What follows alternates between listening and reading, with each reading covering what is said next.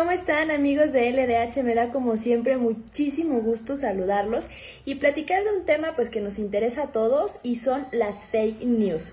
Y un análisis reciente que publicó NewsGuard, un sitio web periodístico que califica la credibilidad de los portales de noticias, publica acerca de las fake news y de lo preocupante que es que la información falsa se está difundiendo muchísimo más veces que la información oficial. Y esto es en todo el mundo, pero por supuesto México no se queda atrás. Y estamos hablando ahora de la epidemia de la desinformación que alcanza cifras muy importantes en nuestro país, lo cual nos convierte en el segundo país con información falsa distribuyéndose después de Turquía.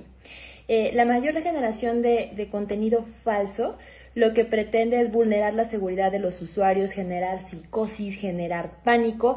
Y esto eh, lo refleja el estudio de radiografía sobre la difusión de fake news en México.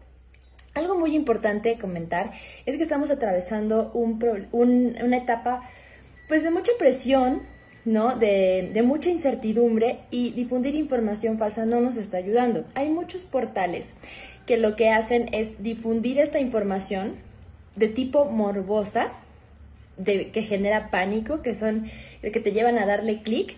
Y este clic, al llevarlo al sitio web de donde viene la información falsa, lo que provoca es monetizar. Es decir, tú les regalas una visita y ellos logran monetizar con eso su información y es por eso que la siguen distribuyendo, entre, entre otras cosas, porque también puede ser que lo estén haciendo para obtener tus datos personales. Una vez que das clic, en este contenido o en esta cadena que te encontraste en Facebook o en esta cadena que te encontraste en WhatsApp, dejas pasar un visor que ese visor se va a encargar de ver tu información privada en tiempo real, como si clonaran tu teléfono.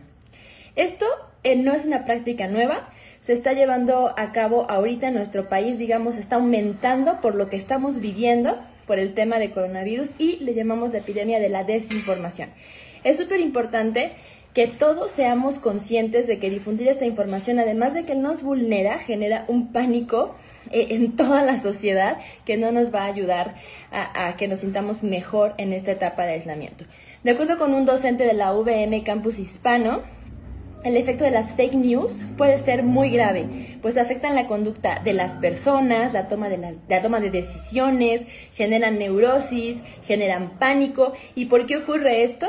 Porque la gente la cree. Es más fácil creer en algo que sea escandaloso a algo que no lo sea. A partir de eso, la toma de acciones generan conflictos, como pueden ser en este caso el desabasto que ocurrió al inicio con los cubrebocas o con algunos medicamentos que decían que servían para quitar el o para curarte del coronavirus y lo único que provocaron fue desabasto, entre otras cosas. La invitación es que todos seamos responsables, que difundamos y consumamos solamente información oficial y si queremos viralizar contenido, que sea contenido positivo, que nos alegre el día. Me da mucho gusto siempre saludarlos y esto es lo de hoy.